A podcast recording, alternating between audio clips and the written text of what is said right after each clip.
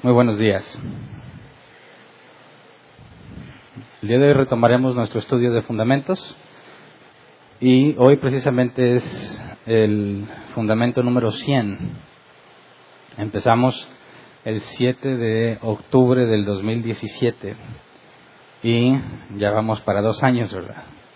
Ese es el fundamento número 100 y bueno, todavía hay mucho que estudiar acerca de fundamentos. Todo esto sigue siendo básico, fundamental para la vida cristiana. Y bueno, estábamos estudiando eh, vivir en santidad. Hoy vamos a estudiar la parte 7. Quisiera que recordáramos primero lo que vimos hace dos domingos, porque hicimos una pausa para eh, esto que evento que hicimos del Día del Padre.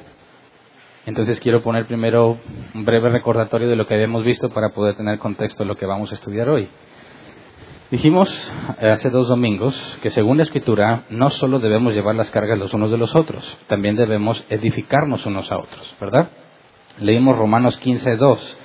Dice, cada uno debe agradar al prójimo para su bien con el fin de edificarlo. La palabra edificarlo tiene que ver con eh, el acto de construir un edificio, una casa, literalmente hablando, pero en sentido figurado, tenía que ver con ayudar a alguien a estar firme, animarlo, impulsarlo, alentarlo, ¿verdad? Eso es edificar. Y debemos agradarlo, ¿verdad? Agradar al prójimo para su bien con la, edificar, con la finalidad de edificarlo. Es decir, para poder edificar a alguien, lo primero que hay que hacer es agradarlo para su bien. Y cuando decimos para su bien, aclaramos que no es en cualquier cosa que la persona quiere, ¿verdad? No tiene si es para su bien, no puede ser basado en la carne, no puede ser basado en los deseos de la carne. Vimos el ejemplo de alguien que quiere pedirle perdón a alguien, el otro dice te perdono, pero si te arrodillas, porque eso es lo que yo estoy necesitando ahorita. Dijimos, no, el pedir que alguien se arrodille para pedirte perdón, eso es de la carne, eso es arrogancia, ¿verdad? No, no se trata de eso. Si vas a agradar a alguien para su bien, es porque vas a hacer algo de acuerdo a la voluntad de Dios, algo que está de acuerdo a lo que agrada a Dios. Pero cuando hablamos de la palabra agradar, en griego, agradar, con placer por medio de un servicio voluntario prestado a otros, hacer algo bien, ganar el favor de alguien al cumplir sus expectativas, dijimos que eso cae en lo subjetivo. ¿Se acuerdan que vimos la diferencia entre subjetivo y objetivo? Aquello que es subjetivo es algo que depende de cada persona, depende de sus sentimientos, sus gustos, sus pensamientos, sus preferencias, etcétera algo que es objetivo es lo contrario, es algo que se puede verificar con hechos y por medio de la lógica. Y vimos algunos ejemplos. Algo objetivo es algo por lo cual puedes, algo para lo cual puedes buscar evidencia para confirmarlo. Y di algunos ejemplos. Por ejemplo, decir, ahora mismo estoy de pie en esta plataforma en árbol plantado, ¿verdad? Cualquiera puede venir y hacer cerciorarse que estoy aquí, ¿verdad? Tú me estás viendo aquí, lo puedes confirmar. Eso es algo objetivo. Decir que 2 más 2 es igual a 4 también responde a las matemáticas, a la lógica, a la coherencia. También puedes hacer un experimento y contar cuatro cosas, poner dos cosas en una caja y luego otras dos y contarlas y saber que son cuatro. Es algo que es eh, evidenciable, medible. ¿Qué es bueno y qué es malo? Dijimos, bíblicamente también es algo objetivo, no depende de lo que tú creas que es bueno o lo que tú creas que es malo. Dijimos que para el cristiano bueno es aquello que va de acuerdo a la naturaleza de Dios. Malo es aquello que es opuesto a la naturaleza de Dios, ¿verdad? Decimos que mentir es malo porque Dios no miente. Decimos que la justicia es buena porque Dios es justo. Así que el bien y el mal, la sociedad pretenden hacer que esto sea algo subjetivo, que depende de tu percepción, pero es incorrecto. Es objetivo, porque Dios es el parámetro para establecer lo que es bueno y lo que es malo. Y podemos ir a la escritura y confirmarlo. Estas son ejemplos de cosas objetivas, pero algo que es subjetivo, dijimos, no puedes buscar evidencia para confirmarlo, porque depende de cada persona. Di tres ejemplos. El helado de fresa es lo más delicioso que hay. Eso es subjetivo, porque depende de cada persona. Y si yo hago una encuesta para saber a quiénes les gusta el helado de fresa y la gran mayoría le gusta, eso no significa que es lo más delicioso que hay. Eso lo único que dice es que a la mayoría le gusta, ¿verdad? Si para mí no es lo más delicioso que hay, no me puedes traer una evidencia que indique que estoy mal o que estoy bien, no, porque depende de mi percepción, de mi preferencia. Otro ejemplo, la música de Beethoven es la mejor música. A los reggaetoneros no les va a agradar eso, ¿verdad? Y no voy a convencer a un reggaetonero que escuche esa música porque dice, para mí esa no es la mejor música, me duerme, me aburre. Pero para mí lo es. Y no puedes encontrar evidencia que falsifique o verifique mi percepción, ¿verdad? Porque depende de mí y varía de cada persona. Y el último ejemplo que vimos es una ofensa. ¿Qué es una ofensa? Causar molestia, herir los sentimientos, dañar la dignidad de alguien. Una ofensa es algo que depende de cada persona, ¿verdad? Yo di un ejemplo. En la Biblia hay uno que le apodan el negro, pero si yo le digo negro a alguien se puede ofender, ¿verdad? Aunque se lo diga de todo cariño. Y a lo mejor sí está muy negro, pero no le gusta. Y el hecho de que yo considere que no tiene nada de malo, pero a él sí le afecta, bueno, es su percepción personal, estamos hablando de algo subjetivo. Entonces, dijimos que en este ámbito de lo subjetivo, la Biblia nos da instrucciones claras al respecto. Por ejemplo, Romanos 14, 5 al 6. Dice que considera que un día tiene más importancia que otro, pero hay quien considera iguales todos los días. Cada uno debe estar firme en sus propias opiniones. El que le dé importancia especial a cierto día lo hace para el Señor. El que come de todo come para el Señor y lo demuestra dándole gracias a Dios. Y el que no come, para el Señor se abstiene y también da gracias a Dios. Y esto es un ejemplo de algo subjetivo en las congregaciones, ¿verdad? Si alguien considera que no debe de comer puerco, en el ejemplo que vimos también, pues que no lo comas, ¿verdad? Sabemos que bíblicamente no es pecado comer puerco, ¿verdad? Pero si tú no lo quieres hacer porque para ti no es lo correcto, no hay problema, ¿verdad? Eso es algo subjetivo y tú puedes eh, decidir qué haces en estas cosas sin acusar a los demás, ¿verdad? Versículo 13 al 20 dice, por tanto dejemos de juzgarnos unos a otros, más bien propónganse no poner tropiezos ni obstáculos al hermano yo de mi parte estoy plenamente convencido en el Señor Jesús de que no hay nada impuro en sí mismo. Si algo es impuro, lo es solamente para quien así lo considera. Ahora bien, si tu hermano se angustia por causa de lo que comes, ya no te comportas con amor. No destruyas por causa de la comida el hermano por quien Cristo murió. En una palabra, no den lugar a que se hable mal del bien que ustedes practican. Porque el reino de Dios no es cuestión de comidas o bebidas, sino de justicia, paz y alegría en el Espíritu Santo. Fíjate bien, Pablo dice, estas cosas, o sea, el cristianismo no consiste en que si comes o no comes o si guardas un día o no lo guardas, ¿verdad? Eso no tiene que ver con el cristianismo, eso respétalo en cada persona, ¿verdad? No lo hagas tropezar, no le pongas obstáculo, eso es lo opuesto a edificar. Entonces, si nosotros tenemos la obligación de agradar para bien a nuestro hermano, para edificarlo con ese fin, tenemos que tener muy cuidadosos en qué cosas entramos en discusión y cuáles no. Y di algunos ejemplos, ¿verdad? El caso de que la familia que llegaba, hipotéticamente, que no consumen cerdo y vimos algunas opciones, quien se va a poner a tratar de convencerlo con la Biblia que no tiene nada de malo, quien no le preocupa decir, bueno, bueno, ok, no te lo comas, pero él va y se lo coma.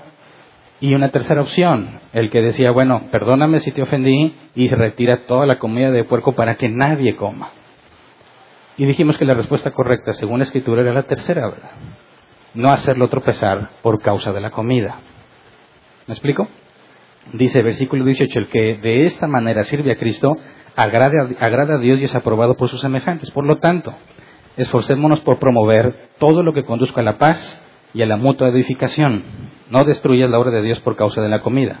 Todo alimento es puro, lo malo es hacer tropezar a otros por lo que uno come. Entonces decía, no se trata de tu percepción de si es bueno o malo, sino que no hagas tropezar a otro en sus percepciones. Y de hecho esa es la obligación si queremos edificar a los demás, ¿verdad? No debemos ponerle tropiezos ni obstáculos, que sería lo opuesto a edificar. Podemos ver entonces que tenemos la responsabilidad y la obligación de agradar a nuestros hermanos con el fin de edificarlos. Si buscamos la santidad, esto es una parte indispensable. Si no haces esto, pecas por omisión. No por acción, no por algo que hiciste, sino por algo que no hiciste. ¿Se acuerdan la definición que nos da Santiago? Si alguien sabiendo hacer lo bueno no lo hace, le es pecado, por omisión. Ahora, si eliges agradarte a ti mismo sobre tus hermanos, entonces no amas a Dios. Primera de Juan 4, 20 al 21 dice, si alguien afirma yo amo a Dios, pero odia a su hermano, es un mentiroso, pues el que no ama a su hermano, a quien ha visto, no puede amar a Dios a quien no ha visto. Y Él nos ha dado este mandamiento, el que ama a Dios, ame también a su hermano. Y dijimos, ¿qué es esto de odiar? Pero odia a su hermano. Decimos, no, yo no odio a nadie. Bueno, lo que la palabra en el original es odio o odia, es miseo, odiar, amar menos, estimar menos. El diccionario Jeff lo pone mucho más entendible. Dice amar a alguien o algo menos que a otro alguien o algo. Entonces, cuando alguien prefiere hacer lo que le parece mejor por encima de sus hermanos, se está engañando a sí mismo. No puede decir que ama a Dios, ¿verdad? Porque estima menos a sus hermanos. Ama menos a sus hermanos. ¿Menos que a quién? Menos que a sí mismo. Entonces, Jesús nos enseñó que la ley se resume en dos grandes mandamientos. Amas al Señor tu Dios y a tu prójimo como a ti mismo. No puedes pensar que estás bien con Dios si te amas más a ti que a tu hermano. Jesús dijo, el que quiera ser mi discípulo, tome su cruz, niéguese a sí mismo y sígame. Entonces, tendríamos que esforzarnos todos en cuidar nuestras palabras, nuestras acciones y nuestro comportamiento con el fin de agradar a nuestros hermanos para que puedan ser edificados. Tengo que adaptarme según la situación buscando agradar a mis hermanos. Pablo decía que cuando estaba con los que viven bajo la ley se comportaba como si viviera bajo la ley. Cuando estaba con los que son sin ley se comportaba como ellos. Cuando estaba entre los gentiles, bueno, como ellos. Pero nunca pecando, ¿verdad? Sino con el fin de ganarlos a todos. Y ese es el ejemplo que debemos seguir. Pero salieron algunas eh, situaciones, sobre todo en la sección de preguntas, cuando no es muy claro determinar en esta diferencia de opiniones en lo subjetivo. Es decir, hablar de una opinión en lo subjetivo, estamos hablando de algo que no contradice directamente la escritura, ¿verdad? Porque si la escritura nos dice que eso está mal, ya no es subjetivo, es algo objetivo y lo podemos validar por la Biblia. Pero hay ciertas áreas en las que no es clara la escritura o no nos da el detalle necesario para poder determinar si algo es correcto o incorrecto. Y de eso se trata el tema de hoy. ¿Qué pasa cuando hay un conflicto de opinión? Aclaro, no en que si algo es pecado o no porque tenemos la escritura, en esas áreas donde no es muy claro. Así que antes de estudiar el tema de hoy vamos a orar así como estamos. Señor,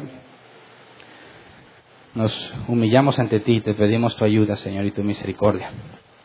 Te pedimos que tu Espíritu Santo nos haga entender, nos abra el entendimiento para ver con claridad tu palabra y encontremos la información, el conocimiento y la sabiduría necesaria para buscar la santidad que necesitamos, Señor. Enséñanos a aplicar esto en nuestras vidas, que nos resulte claro, que nos resulte práctico, para que tu nombre sea glorificado. Gracias de antemano. Amén. Así que vamos a estudiar precisamente qué pasa cuando tenemos estas diferencias. Y quiero darte un ejemplo de estas diferencias que caen en el ámbito de lo subjetivo. Y mencioné un ejemplo el domingo antepasado, el bautismo de infantes, el bautismo de niños. Hay cristianos que aseguran que tienen toda la información bíblica para bautizar a los niños.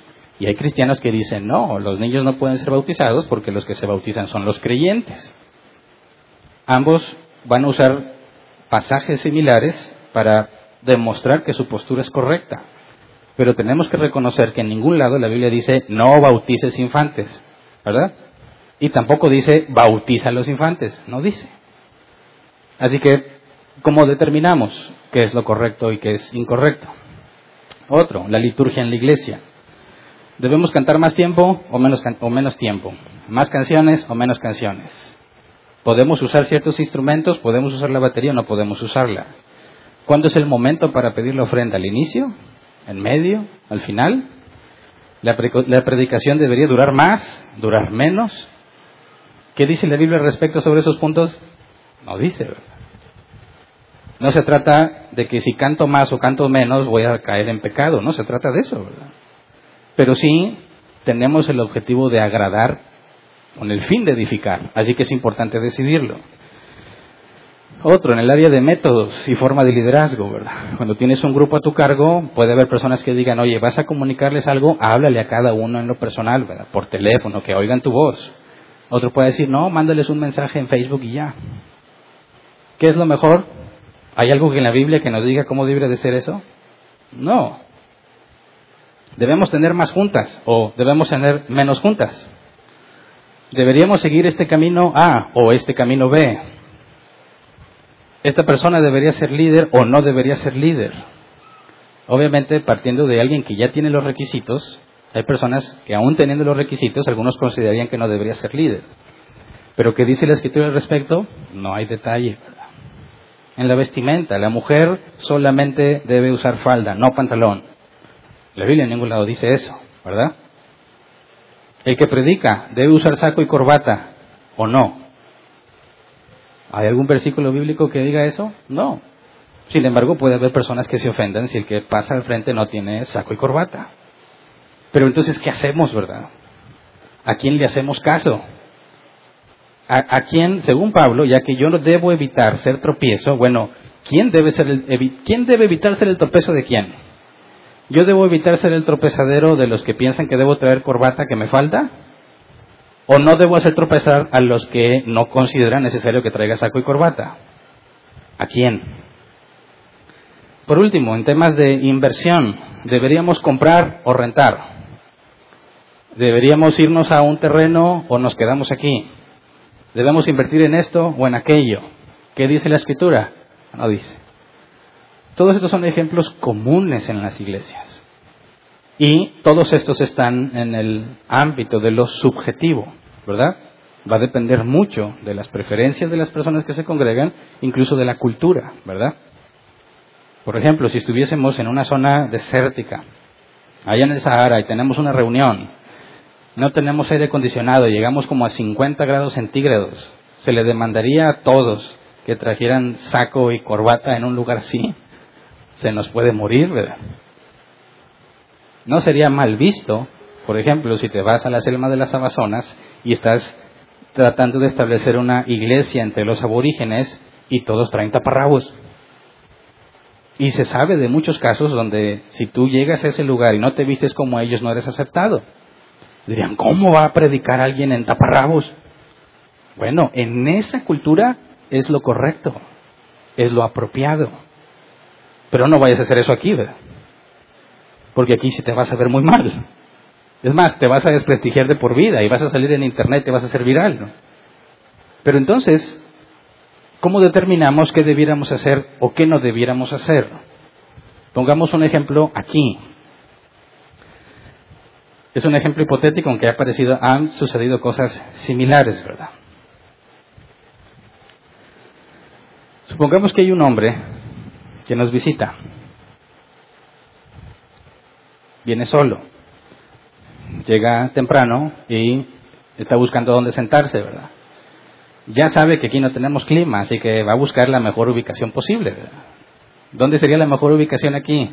Pues cerca de los abanicos, cerca de los aires lavados, ¿verdad? que es lo más fresco que puedes conseguir aquí. Así que se apresura, llega temprano y ve toda el área sola. Se sienta. Ahí en medio, centrado, le da todo el aire, ¿verdad? Feliz. Se siente satisfecho. Qué bueno que llegue a tiempo. Pobres de los que lleguen tarde. Pero un ujier se da cuenta que acá en la fila de mero delante, donde no llega el aire, hay una sola silla vacía. Y el Ujier considera, a ver, este hombre viene solo, hay un lugar vacío enfrente. Lo mejor sería que él se siente allá adelante para que esa silla ya esté ocupada y deje el espacio atrás para los que traen acompañantes. ¿Verdad? Así que tenemos una situación problemática en potencia, ¿verdad? Porque el Ujier va a ir a decirle a este hombre, por favor, ¿podrías pasarte a la silla que está sola allá adelante? Bueno, este hombre va a voltear y va a ver muchas sillas solas, ¿verdad? Ve la silla que está adelante y no le da el aire. ¿Qué crees que va a decir? En mi ejemplo va a decir, aquí estoy bien, gracias. Aquí ya tenemos un conflicto, ¿verdad? Este hombre piensa que el mejor lugar para sentarse es ese donde se sentó. Y que eso es lo que más le edifica, ¿verdad? Eso es lo mejor para él. Pero el Lugier considera que no es así, que el mejor lugar que puede ocupar esta persona es la silla vacía que está delante, pensando en aquellos que van a venir acompañados y que lo más apropiado sería no separarlos, sino permitir que se sienten juntos. Ahora, ¿quién está bien y quién está mal comparado con qué? Entonces el Ujier le dice, por favor, pasa adelante, y esta persona le dice, no, gracias, aquí estoy bien. En pocas palabras le está diciendo, O sea, se lo dice de manera muy amable, pero yo te lo voy a decir en palabras no amables. Va a decir en, entre labios, lo que está comunicando es quién eres tú para decirme que me mueva de aquí, ¿verdad? ¿Por qué me voy a mover? Aquí pasa que los sugieres tratan de distribuir las sillas. Y ha pasado que hay personas que no quieren moverse. Tienen sus razones, como en mi ejemplo hipotético. Tienen sus razones. Pero el Ujier también tiene sus razones. Ahora, supongamos que esta persona que le dijo amablemente no gracias, pero que realmente está diciendo tú quién eres, o sea, ¿por qué te voy a hacer caso a ti? Yo vine temprano y me preparé para escoger esta silla en específico, ¿por qué me voy a mover? Imagínate que se considera muy bíblico y le dice, a ver, vamos a pegarnos a la escritura. ¿Estoy pecando por estar sentado aquí? ¿Hay un versículo en la Biblia que diga que no me puedo sentar aquí? Y pues la respuesta es, no, no hay ningún versículo que dice, y no te sentarás ahí, o ocuparás la vasilla vacía de mero adelante. No dice nada de eso. Tenemos un conflicto en lo subjetivo, ¿verdad? La opinión de Lugier, la opinión de este hombre. ¿Qué hacemos? ¿Cómo se soluciona? ¿Qué se debe hacer en este caso? ¿No tienes la respuesta en tu mente? Es porque hay un concepto que no has considerado que es el objetivo de lo que vamos a considerar hoy. La Biblia nos proporciona una guía para solucionar este tipo de cosas.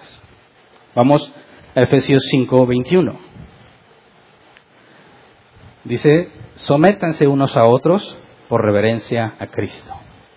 La palabra sométanse, upotazo, obedecer, someterse, ponerse a las órdenes de otro, ser subordinado. El diccionario que lo traduce así, subordinarse al orden que Dios ha establecido. ¿Me explico? Sométanse unos a otros. Eso implica que la sumisión, el hecho de decir yo voy a hacer caso a lo que alguien me pide, no es unidireccional. No hay una sola persona en la iglesia que reciba la sumisión de todos. Todos nos sometemos unos a otros. Y ahorita explico con más detalle cómo significa esto, o qué significa esto. Pero este concepto de la sumisión es indispensable para lidiar con estos asuntos y está relacionado con otros conceptos muy importantes que vamos a ver. Lo primero que hay que ver es que someterse unos a otros se hace por reverencia a Cristo. Y la palabra reverencia, phobos, de donde viene la palabra fobia. ¿Sabes lo que es una fobia? Cuando alguien dice tengo fobia a las arañas. Bueno, es algo que no puede estar ante la presencia de una araña, ¿verdad? Como las cucarachas. Algunos tienen una especie de fobia un tanto complicada porque ve una cucaracha y no pasa nada, pero cuando vuela, ahí ya experimentan la fobia, ¿verdad? Es un terror indescriptible. Bueno, ¿cómo es que esto se hace por fobia a Cristo? ¿A qué se refiere? Bueno, es que esta palabra phobos tiene dos sentidos, positivo y negativo. El sentido negativo es terror, pánico. El sentido positivo es reverencia y respeto. Así como te sientes movido ante el pánico, lo aplicarías en sentido positivo, te sientes movido a la obediencia. Entonces, someternos unos a otros tiene que ver con reverenciar a Cristo. ¿Cómo es posible esto? Esta sumisión indica que no hay cristiano que viva de forma autónoma o independiente o de autoafirmación. Someternos unos a otros no es una sugerencia, es una orden. Es algo que todos debemos hacer y debemos someternos a las autoridades establecidas, porque eso es reverencia a Cristo. ¿Cómo esto es reverencia a Cristo? Pablo nos explica cuando nos habla de las autoridades públicas. Romanos 13, 1 al 2. Todos deben someterse a las autoridades públicas, pues no hay autoridad que Dios no haya dispuesto. Así que las que existen fueron establecidas por Él. Por lo tanto, todo el que se opone a la autoridad se revela contra lo que Dios ha instituido. Los que así proceden recibirán castigo. Ahora, el contexto de Romanos 13 son las autoridades seculares, ¿verdad? Pero cuando dice que no hay autoridad que Dios no haya dispuesto, eso aplica en todos los casos, ¿verdad? Porque Dios es soberano y ninguna autoridad puede ser válida o lícita a menos que se haya recibido de parte de Dios. Y así como Dios también establece autoridades en el ámbito civil, la escritura nos enseña que hay autoridades en la iglesia, ¿verdad? Entonces, someterse unos a otros empieza a tener sentido cuando hablas de obedecer. Obedecer tiene que ver con autoridad. Respetar el sistema que Dios ha establecido es respetar a Dios. Oponerse a ese sistema es oponerse a Dios. Pero, ¿qué está establecido en la iglesia? Efesios 1.22 dice, Dios sometió todas las cosas al dominio de Cristo y lo dio como cabeza de todo a la iglesia. Si Él es la cabeza de todo es porque Él, gobierna, se hace lo que Él dice. Por eso, como iglesia decimos, somos solo escritura o sola escritura, estamos diciendo que no hacemos nada que la Biblia no diga que debas hacer o que hacemos lo que la Biblia dice. Es nuestra máxima autoridad. De esta manera, Cristo es nuestra cabeza. ¿Verdad? Entonces, para entender un poco cómo está esta jerarquía de responsabilidades que Dios ha respaldado con autoridad, porque responsabilidad y autoridad no es lo mismo. Y las autoridades que Dios ha puesto en la iglesia están basadas en una responsabilidad. Estos responsables tienen autoridad y esto es lo que tenemos que entender para el tema de la sumisión. Entonces, para efecto de la iglesia, tenemos que Cristo es la cabeza, ¿verdad? Lo que Él diga, solo la escritura. Después, Hechos 20, 28. Dice, tengan cuidado de sí mismos y de todo el rebaño sobre el cual el Espíritu Santo los ha puesto como obispos para pastorear la iglesia de Dios que Él adquirió con su propia sangre. Estos obispos o ancianos o pastores, es lo mismo, han sido puestos por el Espíritu Santo, que es Dios, que Cristo encomendó y mandó para que no estuviéramos solos, ha delegado autoridad en los ancianos para pastorear. En, el, en la analogía del pastoreo, ¿qué hace un pastor con las ovejas? Las cuida y las alimenta, ¿verdad? Ahora, ¿qué hace un pastor en esta analogía literal de un pastor con ovejas literales? Si él las quiere llevar hacia un rumbo y una se quiere ir por otro lado, ¿qué corresponde al pastor hacer con esa oveja descarriada? Regresarla, ¿verdad? Mantenerla en el camino, mantenerla en el redil. Dios ha dado responsabilidad a los ancianos para pastorear la iglesia y esta responsabilidad está acompañada de autoridad. Tito 2.15 dice esto es lo que debes enseñar, exhorta y reprende con toda autoridad que nadie te menosprecie. Pablo instruyendo a Tito, que tenía el oficio de anciano en Creta. Con toda autoridad, dice. ¿Qué es la palabra autoridad? En griego, un comando, una orden, una institución, autoridad. Checa, muchos diccionarios te van a dar definiciones muy aproximadas. Te dice que es la facultad o derecho de mandar o gobernar a las personas que están subordinadas. Tienes la capacidad o el derecho de mandar, de gobernar. ¿Qué es lo que dicen las escrituras? Que el Padre puso a Cristo como cabeza. Él es el que gobierna, Él es el que manda. Pero luego nos dice la escritura que Él ha delegado a los ancianos la autoridad para pastorear, ¿verdad? Este anciano puede hacer lo que él quiera? No, porque ¿de dónde está recibiendo su autoridad? de Cristo. No tiene autoridad en sí mismo, es una autoridad delegada y tiene que rendir cuentas, ¿verdad? Ok, siguiente pasaje, Hechos 6, 2 al 4, dice, así que los dos se reunieron a toda la comunidad de discípulos y les dijeron, no está bien que nosotros los apóstoles descuidemos el ministerio de la palabra de Dios para servir las mesas. Hermanos, escojan de entre ustedes a siete hombres de buena reputación, llenos del Espíritu Santo y de sabiduría, para encargarles esta responsabilidad. Así nosotros nos dedicaremos de lleno a la oración y al ministerio de la palabra. Y luego versículo 6. Los presentaron a los apóstoles, quienes oraron y les impusieron las manos. Tienes otra figura, ¿verdad? Que son los diáconos. ¿Cuál es su tarea? hacer actividades que ellos hacían, pero que si las hacen, los desvían de lo más importante. Quitan la carga de los ancianos. Administran áreas dentro de la iglesia para que los ancianos se dediquen a lo que deben de hacer. ¿Me explico? ¿El diácono tiene autoridad en sí mismo? No. ¿De quién la recibe? ¿Quiénes son los que impusieron las manos? ¿Le pidieron una señal a Dios? ¿Confirma que estos son sobrenatural? No, ahí están los requisitos bíblicos. Esto viene desde, desde los israelitas. Cuando Moisés le pidió a las tribus que establecieran jefes de miles, de centenas, de cincuentas y todo eso. Ahora, nosotros en Árbol Plantado tenemos otro oficio.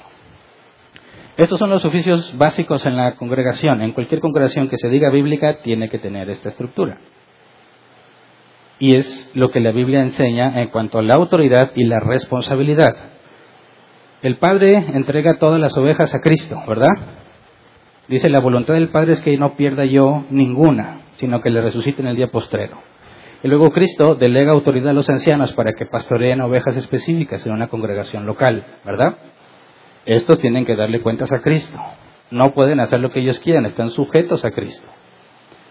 Los diáconos han recibido autoridad de los ancianos para gobernar sobre cierta área en específico. Y los diáconos tienen que rendirle cuentas a los ancianos, que los ancianos a su vez rinden cuentas a Cristo. En árbol plantado tenemos otro oficio, que le llamamos staff. ¿Qué hace el staff? Es algo muy similar al diácono, pero dentro de un área de diáconos. Por ejemplo, dentro del área que le llamamos eh, imagen de árbol plantado, hay quienes se dedican a los eventos.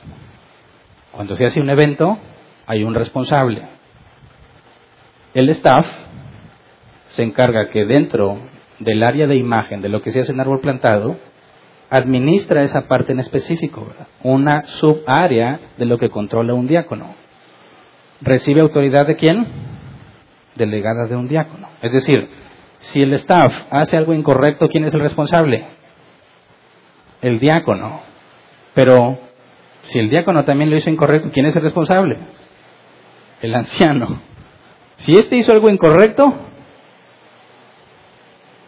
bueno, Cristo va a disciplinarlos a todos, ¿verdad? Pero el apóstol Pedro nos dice que estos tienen que rendirle cuentas a Cristo y un día comparecerán ante el Padre y no nada más van a dar cuenta de sí mismos, sino de todos los que pastorearon. Ahora, con ese esquema de autoridad, Decimos, ¿hay autoridad en la iglesia? Dios la ha delegado, sí, en esa estructura. Pero no son todos los, no son estos los únicos que tienen autoridad. Hay otras figuras que reciben autoridad también de un diácono. Por ejemplo, los maestros de niños. ¿Quién es la autoridad en el salón mientras están dando la clase? Bueno, pongamos aquí a los maestros de niños. ¿Quién es la autoridad en el salón? El maestro.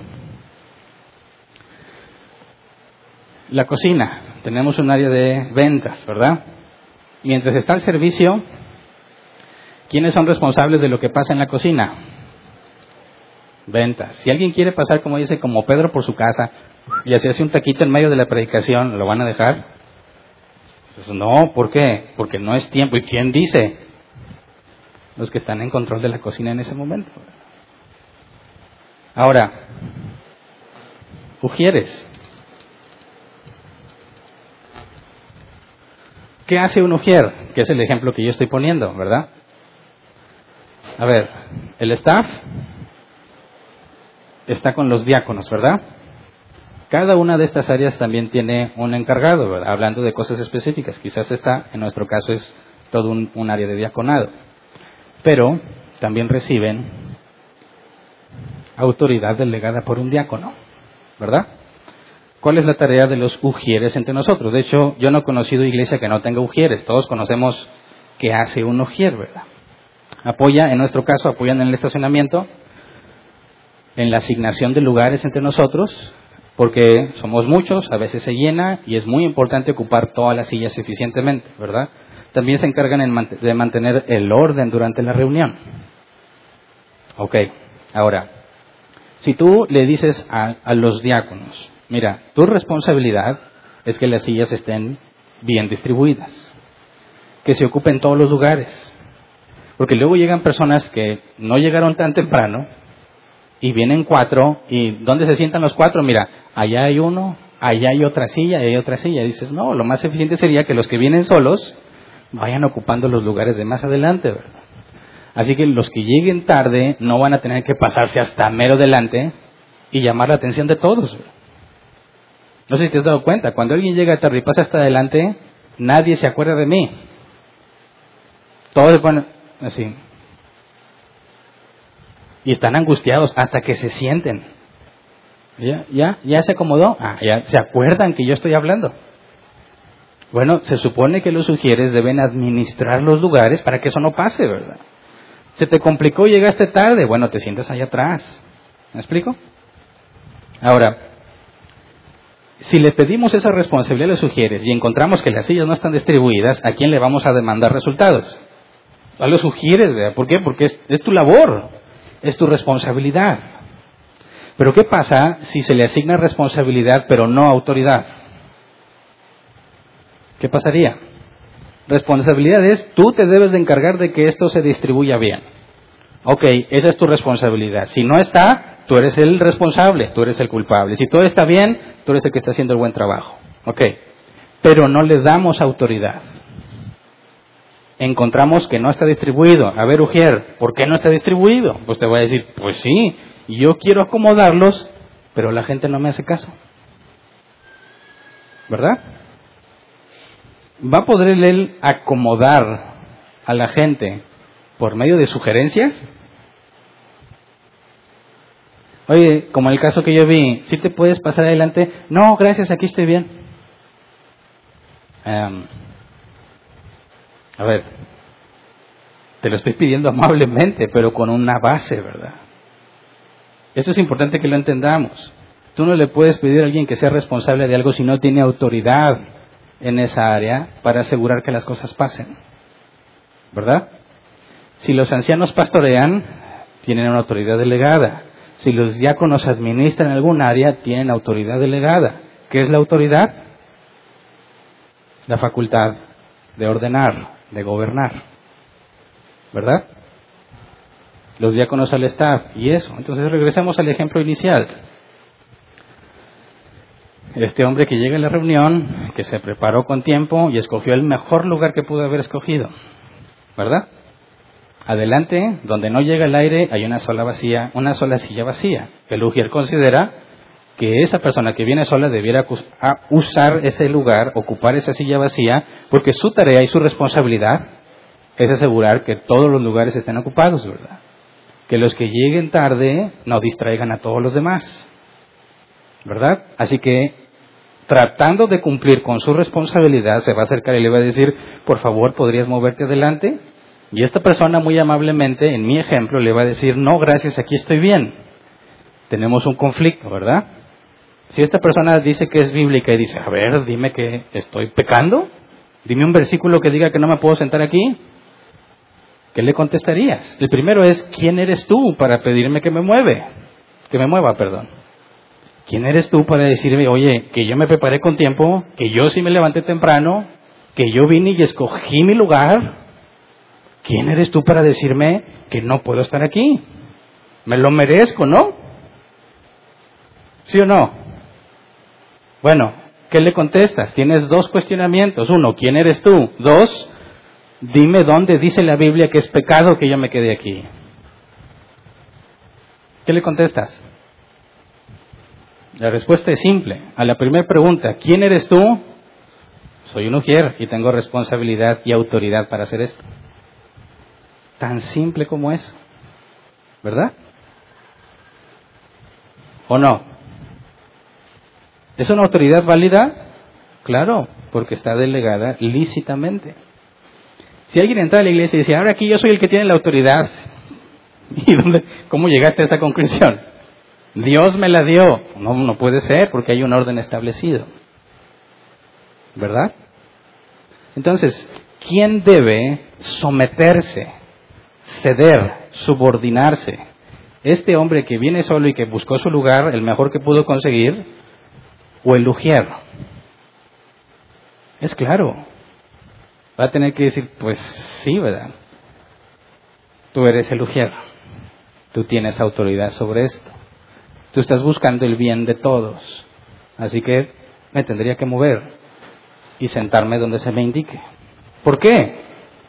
Porque eso es reverencia a Cristo. Porque estás respetando el orden establecido. ¿Me explico? Ahora, ¿dónde dice la Biblia que es pecado? Dame un versículo que diga que no me puedo sentar aquí. No hay, no hay. Pero, ¿qué tal si leemos este? Hebreos 13, 17. Obedezcan a sus dirigentes y sométanse a ellos, pues cuidan de ustedes como quienes tienen que rendir cuentas. Obedezcanlos a fin de que ellos cumplan su tarea con alegría y sin quejarse, pues el quejarse no les trae ningún provecho. ¿De qué habla este pasaje? No de que está mal que te sientes allí, sino que está mal que no te sometas. ¿Me explico? Fíjate bien, habla de obediencia y de sumisión. ¿Por qué? ¿Cuándo se requiere que alguien se someta? Cuando hay diferencia de opinión. Ahora, nos sometemos a Dios y no a los hombres, ¿verdad? Pero si los que están en autoridad me piden algo que va de acuerdo a la voluntad de Dios, obedezco no por obedecerlos a ellos, sino por obedecer a quien tiene la máxima autoridad. ¿Me explico? Jesús dijo, si ustedes predican y lo rechazan a ustedes, no me rechazan, no lo rechazan a ustedes, me rechazan a mí.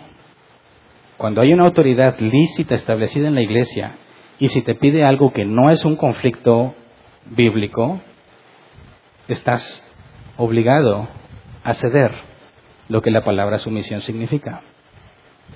Así que bíblicamente esto es muy claro y muy simple. ¿Quién determina bíblicamente la dirección de la iglesia? La escritura, ¿verdad? Pero ¿quiénes son las que lo deben de poner en práctica? Los ancianos. Para que todos caminemos en una misma dirección, ¿quién marca los objetivos y las metas? Los ancianos, ¿verdad? Los diáconos apoyan a estas metas. Los de staff apoyan estas mismas metas estos están apoyando estas mismas metas, porque esa es la autoridad que Dios ha establecido, siempre y cuando no sea contrario a Dios, ¿verdad? Pero el enfoque de lo que estamos hablando en lo subjetivo es precisamente aquello en lo que queda a cuestión de preferencia. ¿Me explico? En el original dice obedezcan. La palabra griega es peizo, viene de pistis, persuadir, tener confianza. El diccionario ejemplo dice, ser persuadido por lo que es confiable. Por consecuencia, se obedece. Es obediencia como resultado de ser persuadido. Así que no está hablando de algo autoritario, está hablando de alguien en quien confías. ¿Me explico? En el caso de ancianos y diáconos hay requisitos específicos que se deben de cumplir, ¿verdad? Son hermanos en Cristo. Y si alguien tiene esos requisitos, entonces es confiable, es un cristiano maduro. Si la autoridad que tiene es válida y es lícita, debemos de confiar en ellos. Y es por eso que nos sometemos, es por eso que los obedecemos. La Reina Valera 60 dice obedezcan a vuestros pastores, pero la NBI dice a sus dirigentes. La palabra dirigentes en griego se traduce así, los que lideran, los que muestran el camino. Así que no está hablando solamente de estos, Está hablando de todos los que tienen un liderazgo, de todos los que tienen autoridad para mandar, para mostrar el camino. Entonces, obedezcan a sus dirigentes es cualquier autoridad en la estructura de la iglesia. ¿Me explico? Aplica para todos los miembros de la iglesia y para todas las autoridades. Dice, sométanse a ellos. La palabra griega es someterse a la autoridad, ceder. Esta es la clave. Cuando hay una diferencia en lo subjetivo, ¿quién decide? La autoridad. ¿Verdad? A fin, dice, de que ellos cumplan su tarea con alegría y sin quejarse. Ahí está el propósito. A fin de que cumplan su tarea con alegría y sin quejarse. Pues el quejarse no les trae ningún provecho. O sea que el que se somete voluntariamente está buscando el bien del que tiene la responsabilidad, porque tiene que cumplir con esa responsabilidad. Y yo tengo que asegurarme de que se cumpla, la cumpla con alegría y sin quejarse, porque si yo voy con el Ujier y le digo, ¿y por qué no están distribuidas las sillas? Porque no me hacen caso. Eso no ayuda ni edifica al Ujier, ¿verdad? Y dirá el de la silla, pero no me edifica a mí. Ah, ok. Pero, bíblicamente, ¿cuál es tu deber? Someterte. Eso es básico y fundamental en cualquier organización, ¿verdad?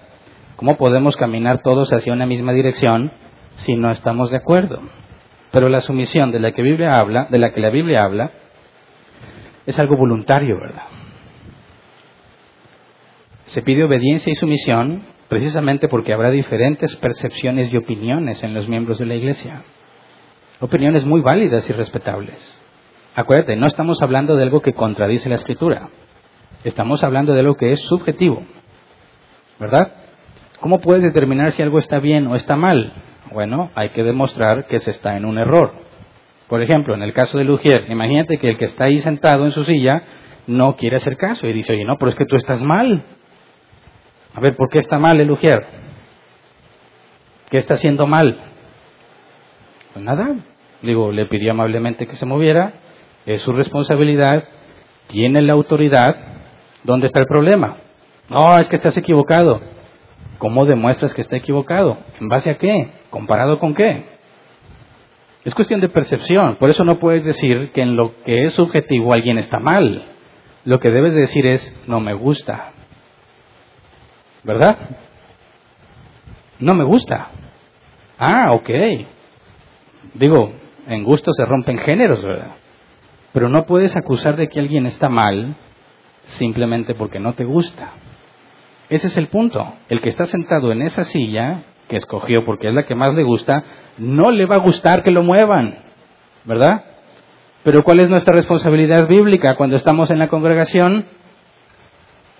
Someternos unos a otros. Imagínate que el que está en la silla es un anciano y dice, hey, yo soy anciano y tengo más autoridad. No, no, no funciona así. Someternos unos a otros implica que cuando tiene que ver en cosas de los sugieres, ellos son la autoridad ahí. ¿Me explico? Y no importa qué otra autoridad tengas tú en la iglesia. Muchas gracias. No importa qué otra autoridad tengas tú, te debes de someter al que está ahí. ¿Me explico? Nos sometemos unos a otros según las áreas en las que estás participando, según la responsabilidad del individuo, ¿verdad? Si llega la sección de preguntas y dice, a ver, yo soy ujier, no, yo voy a hacer todas las preguntas y me acabo los 15 minutos. No, no, no, multimedia está en control de eso, ¿verdad? Y ellos son la autoridad. Tú podrás tener otro cargo en la iglesia, pero eso es totalmente indistinto. Tú tienes que someterte a los que están en autoridad en esa área. Ahora, esto es un tema muy difícil para algunos porque muchos abusan y han abusado de la autoridad. Han hecho un mal uso de ella. Pero eso no significa que no tienen autoridad. Hay muchos ejemplos en la Biblia también de personas que hacen mal uso de su autoridad, pero la Biblia también nos dice cómo debe ser usada esa autoridad. Entonces, cuando hablamos de la sumisión, estamos hablando de estar todos dispuestos a ser guiados, dispuestos a aprender, dispuestos a ser enseñados. No debemos patear y rebelarnos cuando alguien con autoridad nos pide algo. Siempre y cuando ese algo no esté en conflicto con la escritura. Es simple.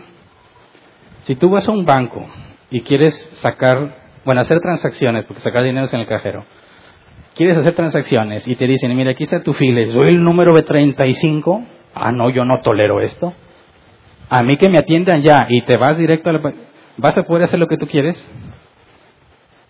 Y si te empeñas en, no, yo primero, porque, porque tú, porque ellos, yo tengo más prisa, ¿qué te pasa? ¿Estás mal de la cabeza? Hay reglas, ¿verdad?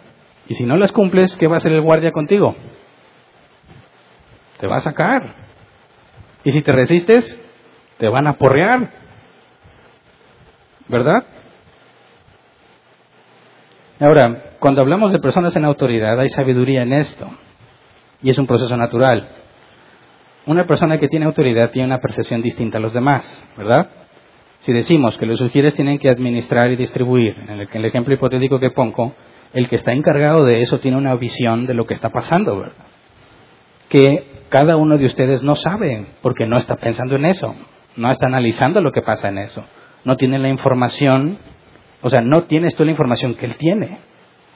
Esa persona que es responsable y tiene autoridad ve cosas que tú no ves por naturaleza, ¿verdad? ¿Me explico? Mira, el de staff, supongamos, tiene un área que administrar, ¿verdad? Él se enfoca en hacer que ese grupito funcione bien. ¿Está enterado de lo que está pasando con maestros y ujieres? No. ¿Por qué? Porque no le corresponde, no es su área. Pero el diácono sí. ¿Verdad? Está enterado de lo que está pasando aquí, aquí y aquí. Tiene la sensibilidad de ver los problemas porque está enterado. Eso le puede ayudar a anticiparse a conflictos porque ya los está viendo en otras partes. Así que cuando el diácono le pide algo, tienes que reconocer que está viendo cosas que tú no ves. ¿Verdad? Y cuando el, diácono en su área está trabajando, conoce lo que otros diáconos tienen y están pasando, no. Pero el anciano, los ancianos sí. Y ve cosas que ellos no ven y que estos tampoco. Es parte natural del proceso, ¿verdad? Por eso la escritura nos habla de confianza. Tienes alguien que tiene los requisitos bíblicos, ¿verdad? Que tiene la información que requiere para tomar una decisión y te pide algo. ¿Eso algo que te pides contrario a la escritura? No. ¿No te gusta? ¿Qué debes hacer? Ceder. ¿Por qué? Porque tiene la autoridad. Y hay que ayudar a que la cumpla con alegría, sin quejarse, porque quejarse no le trae ningún provecho. ¿Me explico? Primera de Tesalonicenses 5, 12 al 13.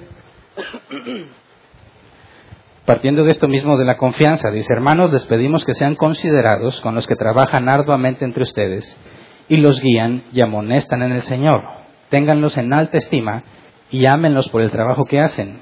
Vivan en paz unos con otros.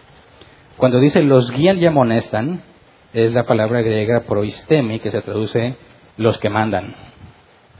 Entonces, a los que tienen autoridad, dice, sean considerados eh, con ellos, ténganlos en alta estima y ámenlos por el trabajo que hacen.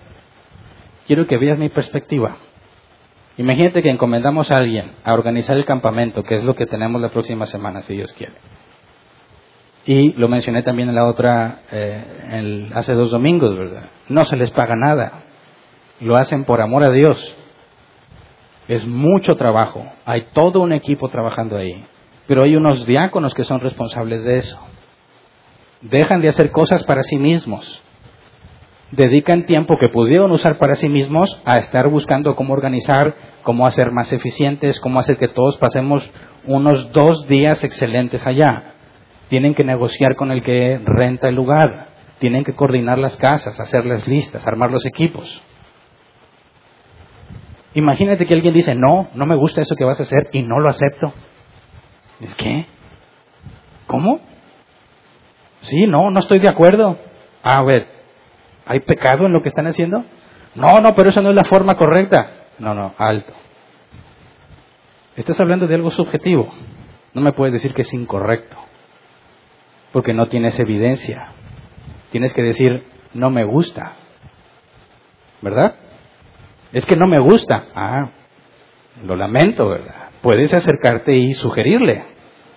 Todos tenemos libertad para eso. Oye, mira, yo creo, es mi percepción, que esta forma es mejor. ¿Verdad? Puedes exponer tu punto de vista, puedes explicar tus razones. Pero ¿quién va a tomar la decisión? El que está en autoridad. Tal vez lo persuadas y digas, sí, tienes razón. De hecho, es sabio considerar la opinión de otros. En la multitud de consejo está la sabiduría. Y si yo quiero edificarte, ya lo vimos el, el tema pasado, tengo que conocerte, ¿verdad? Así que obviamente alguien que está en autoridad va a considerar la opinión de otros, pero eso no significa que va a hacer lo que tú consideras. Porque quien va a tomar la decisión es el que está en autoridad. Y a ti que no te gustaba tienes dos opciones. Hacer lo que la Biblia dice o no hacerlo. Cedes y te sometes o no lo haces. Pero tiene que estar basado en la confianza, ¿verdad? Primero de Pedro 5, 1 al 5 hablando de la confianza, los ancianos que están entre ustedes, yo que soy anciano como ellos, testigos de los sufrimientos de Cristo y, y partícipe con ellos de la gloria que se ha de revelar, les ruego esto, cuiden como pastores el rebaño de Dios que está a su cargo, no por obligación ni por ambición de dinero, sino con afán de servir, como Dios quiere. No sean tiranos con los que están a su cuidado, sino sean ejemplos para el rebaño. Así cuando aparezca el Pastor Supremo, ustedes recibirán la inmarcesible corona de gloria. Asimismo, jóvenes, sométanse a los ancianos. Revístanse todos de humildad en, en, su trato mutuo, porque Dios se opone a los orgullosos, pero da gracia a los humildes. Dice, ok, aquí está el parámetro. No puedes ser un tirano. Tienes que gobernar como Dios quiere. Jesús nos dio el ejemplo. Juan 13, 12 al 17. Juan 13, 12 al 17. Cuando terminó de lavarle los pies, se puso el manto y volvió a su lugar. Entonces les dijo, ¿entienden lo que he hecho por ustedes? Ustedes me llaman maestro y señor y dicen bien porque lo soy.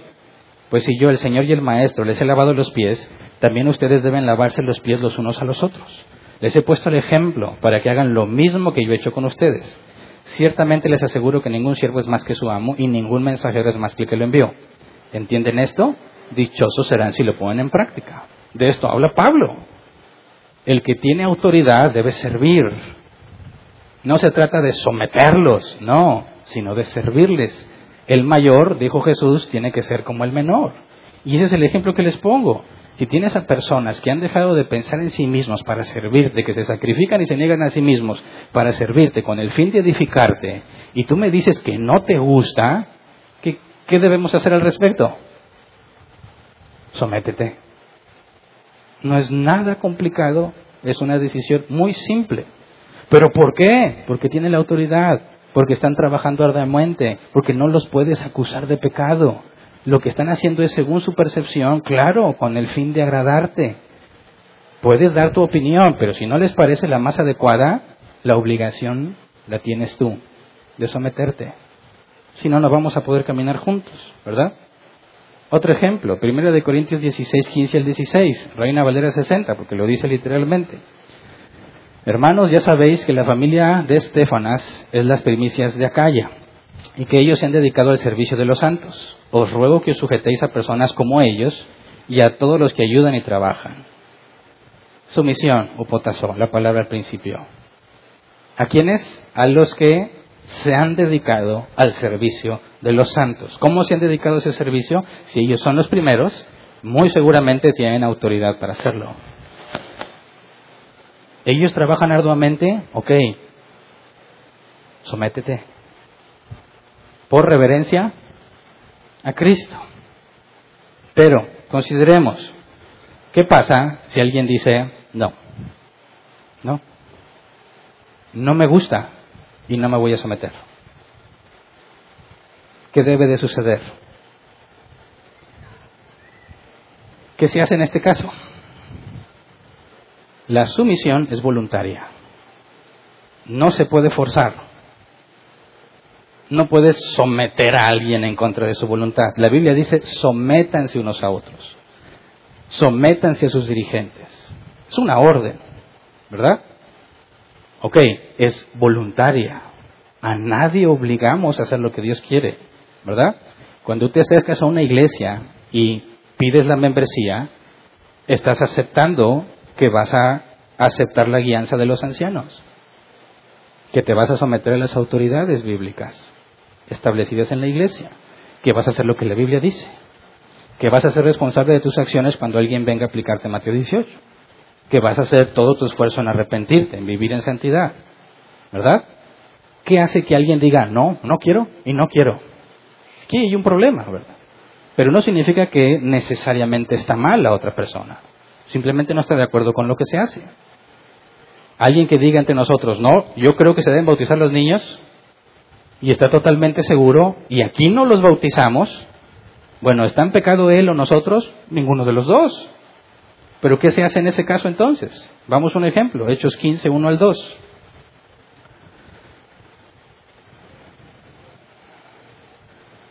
Algunos que habían llegado de Judea Antioquía se pusieron a enseñar a los hermanos, a menos que ustedes se circunciden conforme a la tradición de Moisés, no pueden ser salvos. Esto provocó un altercado y un serio debate de Pablo y Bernabé con ellos. Entonces se decidió que Pablo y Bernabé y algunos otros creyentes subieran a Jerusalén para tratar este asunto con los apóstoles y los ancianos. ¿Qué es esto? Hay que ponernos de acuerdo, ¿verdad? Hay que reunir a los que son autoridad y decidamos. ¿Verdad? Pablo y Bernabé y los judaizantes estaban sujetos a la autoridad que iba a decidir. Es un asunto congregacional. ¿Qué es lo que la congregación ha decidido hacer? ¿Bautizar a los infantes o no bautizarlos? Y se va a tomar una decisión. Y los que se congreguen ahí se someten a la decisión. ¿Verdad? Ok, pero supongamos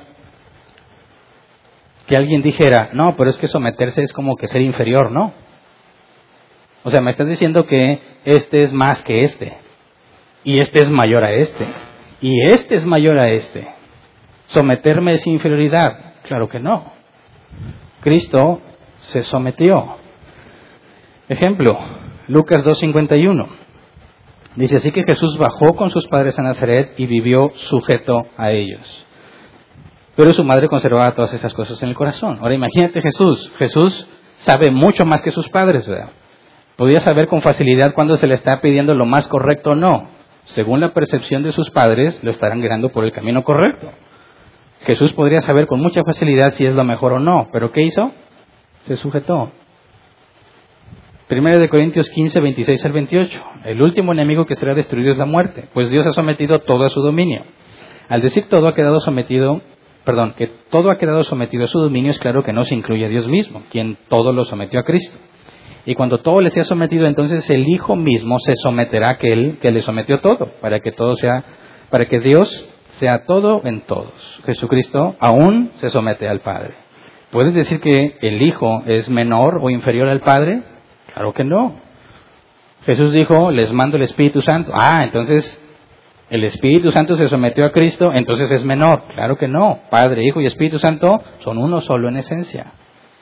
La sujeción no tiene que ver con inferioridad. ¿Verdad? ¿Qué se le pide a las mujeres? Mujeres, sométanse a sus maridos. Ah, machista. No, no, no, no. Es para respetar la autoridad que Dios delegó en Génesis 3. Tu deseo será para tu marido. Tú tratarás de dominarlo, pero él te dominará a ti. ¿Por qué la mujer debe someterse a su esposo aunque sea incrédulo? Por reverencia a Cristo. Ni la mujer es inferior, ni Cristo es inferior, ni ninguno de nosotros somos inferiores cuando nos sometemos a otros. Pero, ¿qué pasa si aún así no, no, no, no quiero y no quiero? Veamos un último ejemplo, Hechos 15, 36 al 38. Algún tiempo después, Pablo le dijo a Bernabé, volvamos a visitar a los creyentes en todas las ciudades donde hemos anunciado la palabra del Señor y veamos cómo están. Resulta que Bernabé quería llevar con ellos a Juan Marcos, pero a Pablo no le pareció prudente llevarlo porque los había abandonado en Panfilia y no había seguido con ellos en el trabajo.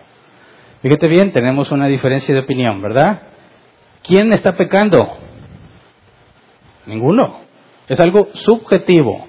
Bernabé dice, llevémonos a mi sobrino, porque era su sobrino, Juan Marcos, ¿verdad? Marcos es el que escribió el Evangelio según San Marcos. Y dice Pablo, no, no, porque él nos abandonó en el viaje pasado. Bueno, ¿quién tiene la razón? ¿Bernabé con su sobrino y que lo quiere llevar? ¿O Pablo que no lo quiere llevar? Esto es un conflicto en lo subjetivo, ¿verdad? Ahora, los dos eran ancianos en Antioquía. Ellos son la autoridad. ¿Qué se hace en este caso? Versículo 39 al 41. Se produjo entre ellos un conflicto tan serio que acabaron por separarse. Bernabé se llevó a Marcos y se embarcó rumbo a Chipre, mientras que Pablo escogió a Silas. Después de que los hermanos lo, encomendaron a la gracia del Señor, Pablo partió y viajó por Siria y Cilicia consolidando las iglesias. Aquí dice que el conflicto fue tan serio, conflicto, provocación, irritación, disputa enojada o acalorada. Discutieron. No pudieron llegar a un acuerdo. ¿Qué se hizo? Cada quien por su camino. ¿Por qué? Porque nuestra obligación es buscar la paz y la edificación de todos. ¿Podrían edificarse uno al otro en esa discusión? ¿Con esa diferencia de opinión? No se puede. ¿Me explico? Ahora, quedaron resentidos y se empezaron a echar piedras uno al otro. Eh, no, no te juntes con el Marcos. Ah, su tío lo favorece, hay favoritismo. No, toda la evidencia apunta a que Pablo y Marcos llegaron a trabajar juntos después de esto. Colosenses 4.10, Reina Valera 60, dice, Aristarco, mi compañero de prisiones, os saluda. Y Marcos, el sobrino de Bernabé, acerca del cual habéis recibido mandamientos, si fuere a vosotros, recibidle. Pablo está encomendando a Marcos, a quien no quiso llevar, y que mejor se separó de Bernabé para no estar en conflicto, le dice, les dio, les fue a dar mandamientos, recíbanlo. Segunda de Timoteo 4:11, dice Pablo, solo Lucas está conmigo, recoge a Marcos y tráelo contigo porque me es de ayuda en mi ministerio. Ah, esto nos da una pauta muy importante. Se separaron pacíficamente. ¿Verdad? A Pablo no le gustaba lo que Bernabé quería hacer. A Bernabé no le gustaba lo que Pablo quería hacer. ¿Qué era la solución? Sepárate. Pablo dijo que estos eran falsos cristianos. No. En otro momento del tiempo trabajaron juntos. ¿Me explico? Romanos 14, 19. Por lo tanto, esforcémonos por promover todo lo que conduzca a la paz y a la mutua edificación. ¿Verdad? Ok, ¿consideras que se debe bautizar niños? Aquí no. ¿Te sometes a lo que aquí se hace? Sí, no hay problema. ¿No te sometes? Retírate en paz. ¿Verdad? ¿Consideras que una mujer no debe usar pantalón y aquí sí se puede usar pantalón? Bueno, ¿tú consideras que está mal? Ok. ¿Te sometes a lo que hacemos aquí? No. Retírate en paz. Es lo mejor, ¿no? ¿O qué tal si yo digo, voy a ir a una de esas iglesias donde las mujeres usan velo? Y voy a estar ahí metido como luz en las tinieblas para sacar a todos de su error. Y les voy a predicar siempre, no, tú no tienes por qué traer velo, eso es algo cultural. ¿Eso sería correcto bíblicamente hablando? Ahora, hay quienes piensan que están, haciendo, que están siendo usados por Dios cuando hacen eso. ¿Cómo puede ser posible que piensas que estás siendo usado por Dios mientras contradices la palabra de Dios? No. Si mi tarea es promover lo que conduzca a la paz y la mutua edificación, y no estoy de acuerdo con, lo que ahí se hace, y no me voy a someter, me separo en paz. ¿Verdad? ¿Consideras que hay mejores formas de liderar que las que practicamos aquí y no estás dispuesto a someterte? Retírate en paz. Es muy simple, ¿verdad? La sumisión no es obligatoria, es voluntaria. Se supone que Hebreos 13, 17 dice, obedezcan a sus dirigentes y sométense a ellos, pues cuidan de ustedes como tienen que rendir cuentas, como quienes tienen que rendir cuentas. No se puede rendir cuentas de alguien que no se quiere someter y no lo puedes obligar. Se trata de que obedezcas a fin de que ellos cumplan su tarea con alegría y sin quejarse. Y si tú estás en un lugar constantemente haciendo conflicto, estás pecando en esto, porque no les haces la vida fácil. Al contrario, se las complicas. ¿Por qué? Porque no te gusta. No porque esté mal, porque no te gusta. ¿Es correcto a los ojos de Dios? No. Entonces, un caso, el más extremo de todos. No está de acuerdo, no le gusta, no se somete y no se quiere retirar en paz. ¿Qué procede? ¿Qué dice la Biblia al respecto? ¿Mm? Aquí hay un problema, ¿verdad? ¿Por qué no te quieres retirar? Ah, no, porque yo tengo que... Ah. bueno, la Biblia da información también de eso. ¿Qué se debe de hacer? Bueno, resulta que la Biblia le da una autoridad al anciano para amonestar un máximo dos veces al que persiste en hacer división y expulsarlo. Tito 3, 10 al 11. Al que cause divisiones, amonéstalo dos veces y después evítalo. Puedes estar seguro de que tal individuo se condena a sí mismo por ser un perverso pecador. ¿Por qué perverso pecador? Porque nada más se ama a sí mismo. No está buscando edificar a nadie. No está buscando la paz. Quiere hacer lo que él considera mejor. aunque no puede acusar de pecado al que no lo hace. Se ama tanto que está dispuesto a defender su opinión y cuando habla de división, la palabra es muy interesante, del griego harei, hareitikos, dice causar división, dispuesto a formar grupos sectarios. El diccionario Helps dice así, el que causa división es el que tiene una opinión distinta. Fíjate bien, opinión distinta. No puede acusar de pecado, es lo subjetivo. El que tiene una opinión distinta y que busca o intenta ganar a otros que piensen como él para formar división. ¿Lo has visto alguna vez? Personas que dicen, a mí no me gusta esto. Y se buscan a otros que piensan igual. No, no nos gusta eso y no lo vamos a hacer. Bueno, eso es lo opuesto a la unidad, ¿verdad? Porque ¿cuál es la obligación que ellos tienen ante lo que no les gusta? Someterse. Pero si buscan a otros que piensan igual y hacen su grupito para no someterse juntos, están haciendo lo opuesto a la unidad y están desobedeciendo claramente la escritura. ¿Qué se debe hacer en esos casos? Aquí no aplica Mateo 18. Dice que será amonestado, el griego advertencia, dos advertencias, y es todo. Yo he visto que eso sucede en muchas iglesias. Yo estuve en iglesias donde eso sucedió. Y espero que no suceda aquí. Pero si sucede aquí, este oficio tiene autoridad para amonestar dos veces y después expulsar. Porque no tenemos por qué estar batallando. Ni nosotros ni el que no está a gusto. ¿Verdad?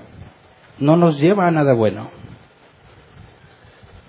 Y la autoridad que está en el oficio de anciano puede resolver ese problema, expulsando a los que persisten en estar en un lugar con el que no están de acuerdo y tratar de imponer su opinión, aunque no es pecado que no se haga lo que ellos consideran. ¿Me explico? Así que es importante que vivamos en sumisión voluntaria. ¿Verdad? Nadie debe estar aquí a la fuerza. Bueno, quizás habrá niños que lo están a la fuerza, pero son niños. A mí ya bien grandote me llevan a la fuerza, no a la fuerza, pero chantajeado, y yo aceptaba. No vas a la carne asada si no vienes a la iglesia, tenía que venir. No me están obligando, yo solo estoy aceptando. Pero nadie puede decir, no, no, yo no me gusta. Bueno, háblalo, exprésalo. No te lo aceptan, no, como que no me gusta, no batalles vete en paz. ¿Verdad? Trabajemos juntos en armonía, voluntariamente. ¿No quieres irte en paz? Dos amonestaciones y te vamos a pedir que te retires. ¿Es bíblico?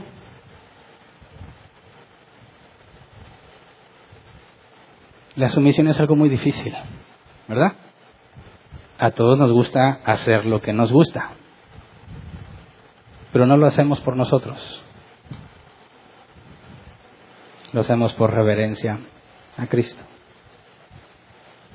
Ten por seguro que nos vamos a esforzar, que todos los que estén en autoridad busquen la sabiduría, estén apegados a la escritura, que no se les pueda acusar de pecado, para que confíes en ellos y con esa confianza obedezcas y te sometas, porque esa es tu obligación la de todo hijo de Dios.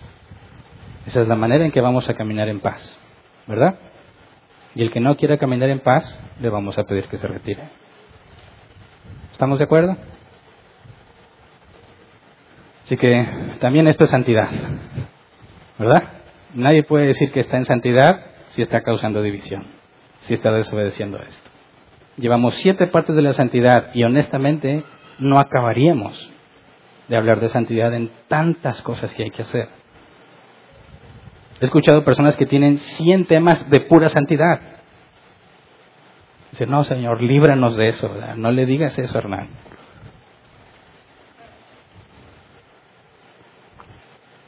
La santidad es algo muy complejo, ¿verdad? Son muchas áreas, muy diversas, tantos factores que tienes que considerar que escapan de nuestra capacidad humana. Necesitamos al Espíritu Santo en nosotros. Por eso la santidad es gradual. Poco a poco vas avanzando, poco a poco vas comprendiendo, cambiando. Y nunca vas a acabar hasta que Dios te dé un cuerpo glorificado. Vamos a ponernos de pie y vamos a orar.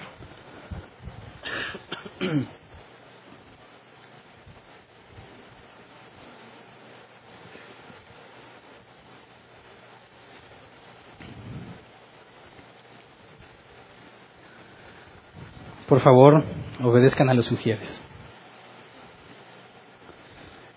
Mira, yo sé que hace mucho calor, pero para obedecer a Dios, anticípate. Cuando llegues, busca la silla sola frente. Y si no te va a dar el aire, vente bien preparado con un termo, con muchos hielos, un buen abanico de mano o si tienes de pila. Y asegúrate de que estás sometiéndote a los demás y que no estás poniéndote a ti mismo por encima de ellos. De esa manera te sometes y no sufres, ¿verdad? Tenemos que anticiparnos, tenemos que negarnos a nosotros mismos.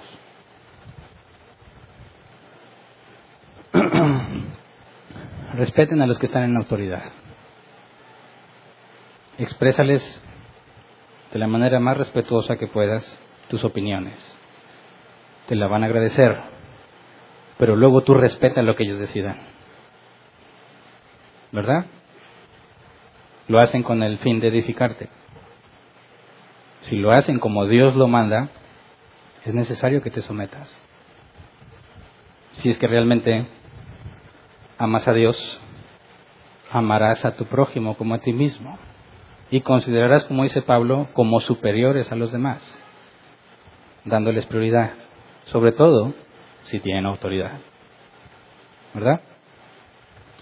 Háganle la vida fácil. Los que se están esforzando gratuitamente con tal de servir al Señor y ustedes, se merecen que los respetes. Es muy injusto, muy injusto que no quieras sujetarte. Es totalmente incorrecto. No es justo. Hazlo por amor a Dios. De eso se trata que estemos aquí. Reconócelos. Se esfuerzan mucho. Mucho. ¿Crees que hay mejores maneras? Qué bueno, coméntaselas y sujétate. En la multitud de consejos está la sabiduría, cierto pero es la parte que te corresponde.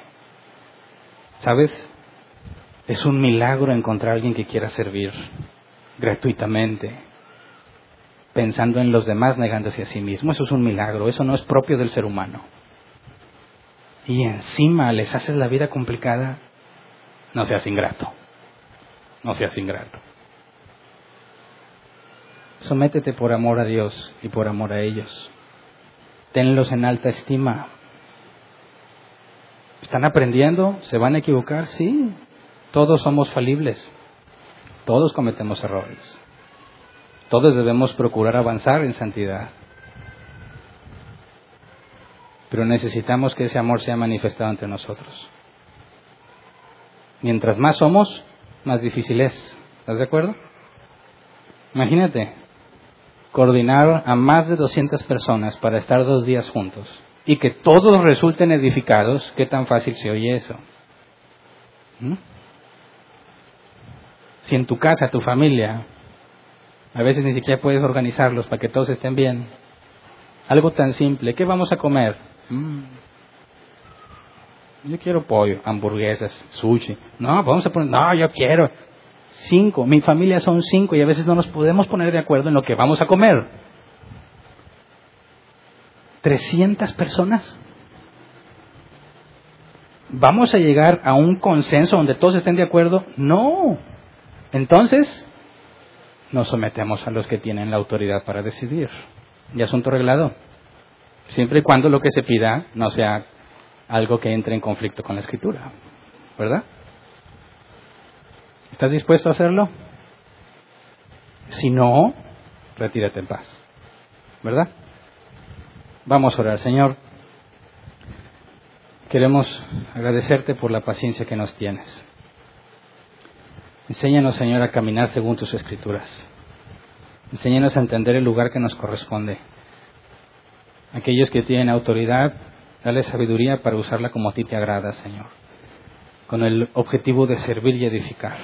Que nadie se comporte como un tirano o como alguien que merece ser servido. Al contrario, que podamos seguir tu ejemplo. Que viviste en sujeción y que mostraste el ejemplo del correcto servicio.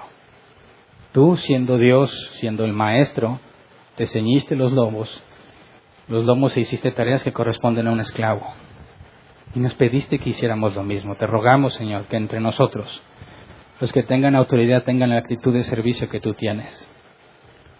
Que sigan el ejemplo que tú nos diste.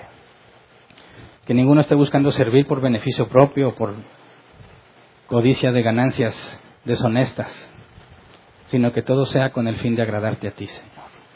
Aquellos que estamos bajo autoridad, enséñanos a someternos voluntariamente, Señor. Queremos obedecerte. Enséñanos a negarnos a nosotros mismos. Enséñanos que cuando algo no nos guste, sepamos expresarlo con respeto, con paciencia, por si podemos mostrar el punto, pero si no, enséñanos a aceptar lo que las personas en autoridad han decidido hacer, confiando en que si tienen los requisitos bíblicos, en que si están sirviendo con el fin de edificarme, puedo confiar que van a buscar las mejores opciones. Y que si se equivocan, puedo confiar en que reconocerán su error y se corregirán y se arrepentirán conforme a tu palabra. Enséñanos a confiar entre nosotros y que las personas que están en autoridad sean confiables. Enséñanos a caminar juntos en unidad. Enséñanos a detectar al que no está buscando la unidad para poder tomar acciones necesarias con el fin de preservar la unidad en la iglesia. Líbranos de hacer división, Señor, en la congregación. Líbranos de los grupos sectarios. Enséñales que nada ganan discutiendo por hacer lo que ellos consideran. Enséñales, Padre, a buscar la paz. Enséñanos a todos a buscar la paz y la mutua edificación para que juntos podamos caminar en santidad como a ti te agrada, Señor. Queremos hacer lo que tú nos has mandado hacer. Danos dirigentes dignos, bíblicos, justos, según tu justicia. Y danos, Señor, ovejas dispuestas a seguir al que las lidera. Gracias, Señor, por todo lo que nos das y todo lo que nos darás. Amén. Pueden sentarse.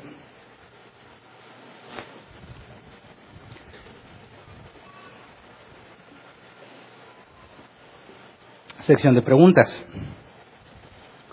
Tenemos 15 minutos para responder. Las preguntas son relativas a este tema.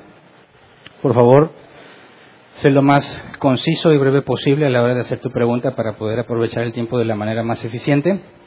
Y no es necesario que te levantes, simplemente levanta la mano y te llevan el micrófono. Y si nos queda tiempo, respondemos preguntas en línea. Ahí hay una pregunta.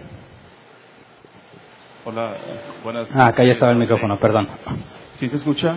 Sí. Buenas tardes. Tengo 25 preguntas, Hernán. No, no, nada más. Por lo pronto, una. Sí, sí, sí, muy rápido. Eh, utilizaste dos pasajes en, Tito 3.10 y Tito 2.15. Eh, y quisiera saber si lo que hiciste fue extraer el principio para trasladarlo a lo subjetivo o no. ¿Puedes leerlo? Bueno, el de Tito 3.10 no, pero el de Tito 2.15 dice esto habla y exhorta y reprende con toda autoridad y nadie te menosprecia. Y el de Tito 3.10 al 11 tenía que ver con eh, el que cause divisiones, amonéstalo dos veces y si expúlsalo por ser perverso pecador. esta, parte en específico lo que estás haciendo es extraer el principio y tratar de... Eh, comprobar la autoridad. Perdóname, es que me estoy perdiendo porque desde mi perspectiva lo que está haciendo eh, Pablo con Tito es que sí está dando instrucciones específicas, precisas y objetivas a lo largo de la carta para concluir de esa forma. Entonces, no sé hasta qué punto eh, tocaste el punto subjetivo y cuándo entonces se convierte en objetivo. En el primero, cuando dice que exhorta y reprenda con toda autoridad, no había hablado todavía de lo subjetivo estaba demostrando que este oficio tiene autoridad para mandar. Después, en Tito 3.10, estoy hablando de lo subjetivo. Por eso fui el original de lo que es una división. Personas que tienen una opinión distinta. y esto aplica para cualquier miembro. Es decir, una persona, un anciano podría, ¿se le podría hacer eso? ¿En qué, o sea, no te entiendo. ¿A un anciano, o sea, Sí, puedes expulsar a un anciano? De la misma forma, es decir, amonéstalo dos veces si está causando divisiones Ah. y si no, expúlsalo. Bueno, Eh, eh. para empezar, una división tendría que partir de la diferencia de opinión con respecto a la autoridad. No es posible que el que esté en autoridad genere la división. No es congruente, ¿verdad? No es Sí, lógico. estoy de acuerdo, no es congruente, La pero sí división, es posible. la división, no, por eso, bueno, si no es lógico, es imposible. Porque Mm. la división consiste en aquel que opina distinto al que tiene la autoridad. No puede decir que el que tiene la autoridad genera división, no, porque la autoridad es de él. Sí, partiendo de que la autoridad está en las escrituras y Ah. a lo largo de... por entonces ya es pecado. Acuérdate, entonces si estamos refiriéndonos a algo que la escritura demuestra equivocado, entonces es algo objetivo. Yo estoy hablando de lo subjetivo, lo que el original dice, una diferencia de opinión, Perfecto. no con respecto a un pecado que claramente la escritura señala. A pesar de que sí está en el contexto del objetivo estos dos versículos. Na- nada más quería aclarar. Claro que va a haber muchas cosas parte. objetivas en las que se está causando división, pero ahí es cuestión doctrinal, ¿verdad? Sí. No estás predicando el evangelio bíblico. En este caso, lo que es un grupo sectario, por la propia definición, es una diferencia de opinión, no necesariamente un pecado bíblico, algo que sea contrario a la escritura, sino alguien que en lugar de estar buscando edificar, se aferra a permanecer en un lugar en el que no está de acuerdo. Exacto, en ese ejemplo, es, es lo, eh, esa es la pregunta. Tú estás hablando de la subjetividad y estás extrayendo el principio de, ese versículo. Era lo que quería tener claro. Y finalmente, en la parte de las. eh, lo, que Pablo enseña en cuanto a la vestimenta, pa- mencionaste la subjetividad del uso del pantalón o que la vestimenta es algo subjetivo. Ambas cosas. Por ejemplo, mencioné que si tú te vas a las Amazonas y allá lo que consideran correcto es traer un taparrabos, no puedes acusarlos de pecado. Es, una- un, es un hecho que tiene que ver con su percepción y es cultural. Si alguien quiere alcanzar a los nativos y los nativos le ponen la restricción de que tiene que vestirse como ellos, bueno, pues me tendría que poner un taparrabo, ¿verdad? Y dice, ¿cómo vas a enseñar la palabra con un taparrabos? Bueno, en ese lugar eso no es conflicto. Pero si vengo acá y hago eso, eso va a ser un serio conflicto, ¿verdad? Voy a hacer tropezar a muchos. De hecho, si no me pongo el taparrabos allá, yo voy a hacerlos tropezar a ellos. A eso me refiero que la vestimenta no puedes especificarlo como una norma en la escritura. Va a depender de muchas circunstancias. Y lo que yo digo es que si aquí hemos establecido algo que no contradice la escritura y alguien no está de acuerdo, bueno, que se retire en paz. Si yo voy a un lugar donde los predicadores, imagínate, me invitan a predicar y me dicen, aquí predicamos con saco y corbata, yo me voy a someter. Aunque haga un calor infernal, voy a someter para no ser tropiezo a ellos. Aunque yo aquí no tenga esa restricción. Estoy de acuerdo en esa parte, solamente en cuanto, como mencionaste a la mujer y el uso del pantalón, yo quería eh, tener, porque para mí me, me parece que Pablo no es subjetivo, es muy objetivo en esa parte, incluso usa una palabra en griego que es boulomai, la parte eh, cuando inicia este, este discurso y no está sujeto a consideración, es decir, quiero y habla de una especificidad en cuanto a cómo se deben de ser la- vestir las damas, pero ¿Consideras que deben usar velo? No, creo que eso tiene que ver con algo cultural y Ah, el libro mi de punto. Corintios. Ese es mi punto, ¿verdad? Eso- Que hay cosas que son culturales. Entonces es- no es en la vestimenta, es exclusivamente en la parte cultural. Ok, La gracias. parte cultural en la vestimenta. ¿verdad? ¿Alguien más? Ah, ya está el micrófono acá. Sí, hermano, buenos días. Este, no voy a tomar mucho tiempo. Eh, pues bueno, par- prácticamente iba a hacer un comentario sobre lo que está comentando el hermano. Eh, con respecto a lo que dices de los pantalones en la mujer y en el hombre, creo que, pues sí, ahí podemos decir que es subjetivo, ¿verdad? Porque pues tanto el hombre como la mujer eh, traen pantalones. En todo caso, si nos vamos al, al muy antiguo testamento, pues al parecer los hombres traían falda larga. No existían los pantalones. ¿verdad? Pero con respecto a lo que dice Timoteo, que la mujer se vista con decoro. ¿verdad? Eh, ¿qué opinas del vestido demasiado corto? En donde Pablo nos exhorta a que debemos de tener cuidado con esas cosas en Sí. cuanto a la vestimenta. Eh, pues yo he sabido, incluso, yo sé que el comentario puede caer mal, pero pues tenemos que buscar la santidad de Dios. Sí, de hecho, en Estados Unidos ya se ve incluso hasta el chor casi con el glúteo de fuera. Entonces, ¿hasta dónde es permisible y hasta dónde no? Yo creo que lo que es el vestido y que vengan con minifalda, yo creo que eso no es subjetivo, porque sí está claro que Pablo está diciendo que se vistan con decoro, a menos que el decoro tenga otra interpretación. Ese era mi punto. Ok, encontramos el parámetro de Pablo explicando sobre las mujeres y el cabello. Si nos remontamos a la cultura de aquel entonces, las mujeres casadas tenían que traer velo, ¿verdad? Las eh, prostitutas traían el cabello corto y las sacerdotisas dedicadas a la prostitución sexual estaban rapadas, al igual que las adúlteras. Cuando una mujer era sorprendida en adulterio, la rapaba. Y Pablo dice que las mujeres deben ir a la iglesia con la cabeza cubierta. No está hablando específicamente de un largo del cabello, ¿verdad? Sino de lo que la cultura entiende como una mujer decente. Dice, si no quiere traer velo, entonces que se rape. O sea, que entonces haga lo que quiera al igual que una prostituta, ¿verdad? El parámetro de la exigencia de Pablo hacia las mujeres del tipo de cabello que deben de tener o el velo es para no parecer prostitutas. Son mujeres casadas, son mujeres decentes. Ahora, eso nos pone el parámetro. En nuestra cultura, las prostitutas tienen el objetivo de atraer clientes, ¿verdad? Y se visten como se visten con ese propósito. La regla que ponemos sin definir cuál es el largo adecuado para una falda, que ya sería caer en legalismo, es decir, no debes de parecer una prostituta en el sentido de que parece que lo que buscas es atraer clientes. ¿Me explico? Entonces no hay límite para la falda. Puede venir aquí. Va a depender en muchos sentidos. Con falda, no hay problema. Bueno, no, claro que no. Se espera que la mujer que ha avanzado en madurez tenga cuidado de esas cosas. Yo creo que ahí debe entrar el ministerio de las ancianas, ¿no? De exhortar con. Claro. pero si llega una mujer que es la primera vez que viene y trae una falda corta, no le vamos a prohibir la Yo entrada. vengo de una iglesia donde precisamente se hablaba mucho sobre eso y no eran tan exhortativos, ¿verdad?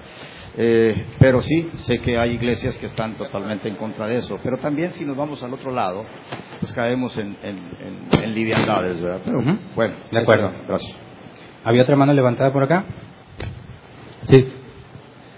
Tito 3.10, en, en la NBI decía evítalos. Y en la Reina Valera 60 dice deséchalos. En la lenguaje actual dice apártate de ellos. Tú nos dijiste... Expúlsalo. Expúlsalos. Es, en el, original es sinónimo. El griego. Eh, para iteomai excusar, rechazar, declinar, evitar, huir de él. En otras palabras, excomulgar. Cuando hablamos de la expulsión una iglesia es la excomulgación, es decir, la iglesia lo evita, no se relaciona con él. Es lo que el original transmite. Gracias. ¿Alguien más?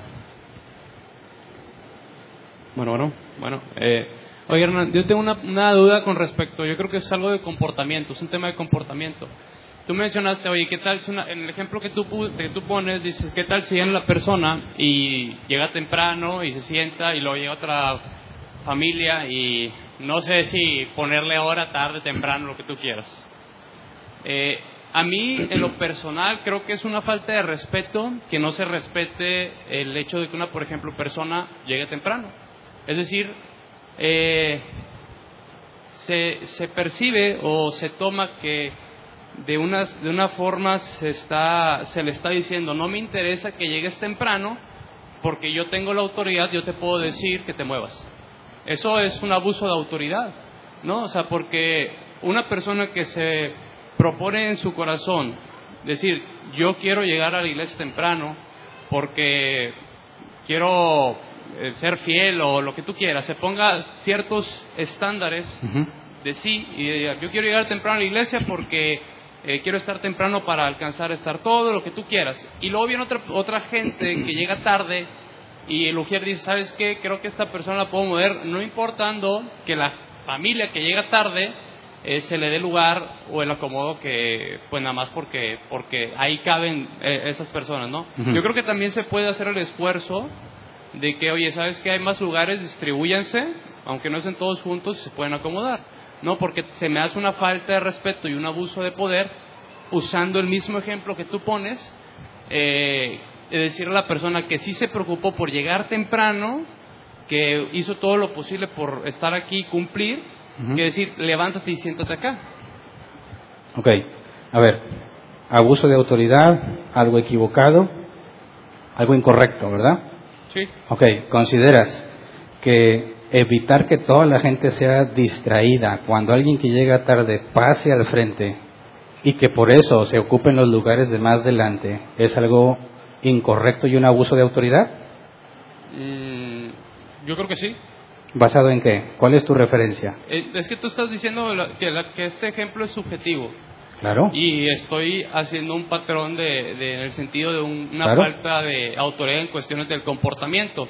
¿Verdad? Se puede interpretar, eh, porque estamos dejando de fuera las escrituras porque no habla de esto, ¿no? O sea, para empezar, Ok. la escritura no me dice... Por eso, esa es mi pregunta. Un patrón. ¿Por qué? ¿Cuál es tu referencia para decir que está mal si no estás usando las escrituras? Eh, supongamos que tú compras un boleto de cine.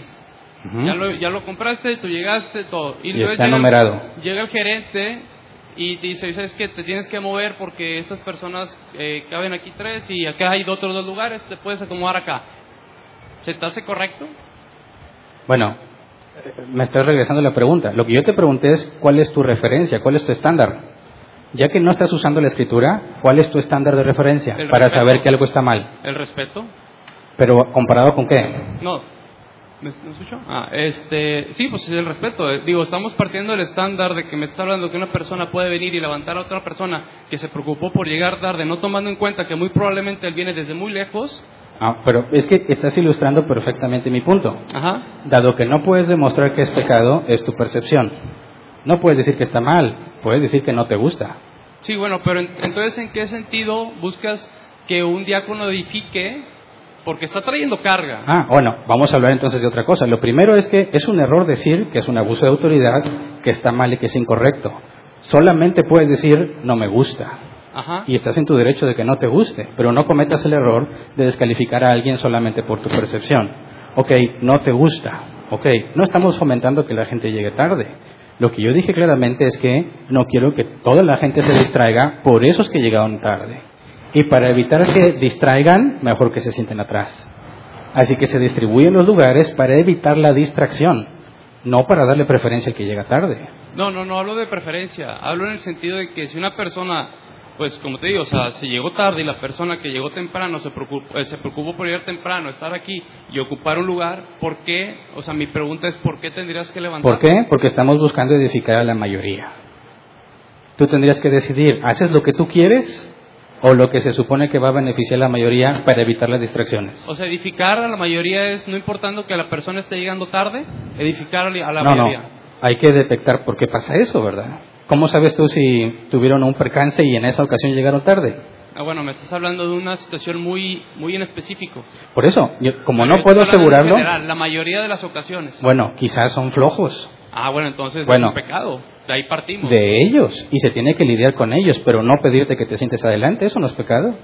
No, no, no, pero estamos hablando. Tú, Ah, tú, tu ejemplo pues que fue por eso. levantar a la persona que yo estoy diciendo. La persona está ahí porque llegó temprano. Ok, es, es muy respetable tu opinión Ajá. y tienes puntos válidos. Ok, pero ¿qué pasa si se decide que es más importante evitar la distracción a que tú te sientes donde tú quieres? No te gusta. ¿Qué vas a hacer al respecto? Pues yo creo que sería. No es qué voy a hacer yo al respecto, sino que. Sí, que- porque tienes que tomar una decisión. que implícitamente se está haciendo eh, de parte, o sea, de como regla que si es pecado o no según la escritura. Bueno, y ya que- y hace ya rato que- dijimos que la escritura no estaba entrando a regular esto Sí, porque es algo subjetivo. Sí, ya que el, el ejemplo es subjetivo. El ejemplo de levantar a una persona es subjetivo. Pero yo creo que en la escritura viene el comportamiento, ¿no? Ah, claro. Los que están llegando tarde tienen que ser amonestados. Ah, es, Pero eso es independiente de la petición de que te sientes adelante. Sí, no, eh, estoy de acuerdo con eso. Y, Ah, bueno, eh, entonces- En el sentido de que se podría decirle la petición Claro. no es un, una orden.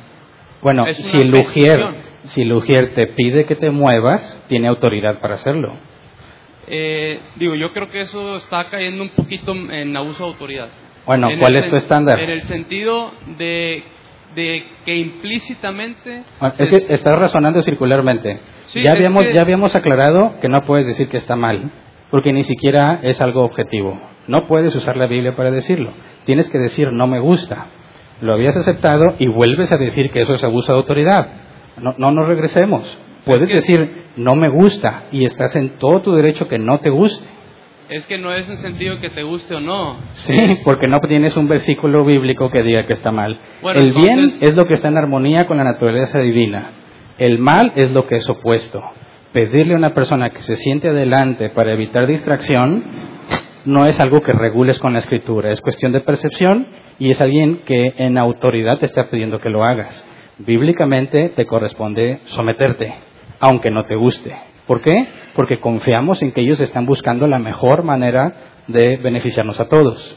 Y que como están concentrados en eso y lo están haciendo bien y no hay un conflicto con la escritura, debemos de ceder para que ellos cumplan con alegría su tarea. Ok, gracias. ¿Alguien más? Ah, ya no hay tiempo. ok. Es todo entonces para nuestros amigos y hermanos que nos acompañan en línea. Aquí terminamos la transmisión. Esperamos en Dios que nos, acompañen el próximo miércoles. El próximo domingo no hay transmisión porque nos vamos de campamento. Así que no nos esperen el próximo domingo. Eh, tengo entendido que algunos de otras ciudades van a venir al campamento. Nos va a dar mucho gusto conocerlos. Pero no se les olvide, próximo domingo no hay transmisión porque no va a haber reunión. Estaremos todos conviviendo en el campamento. Gracias.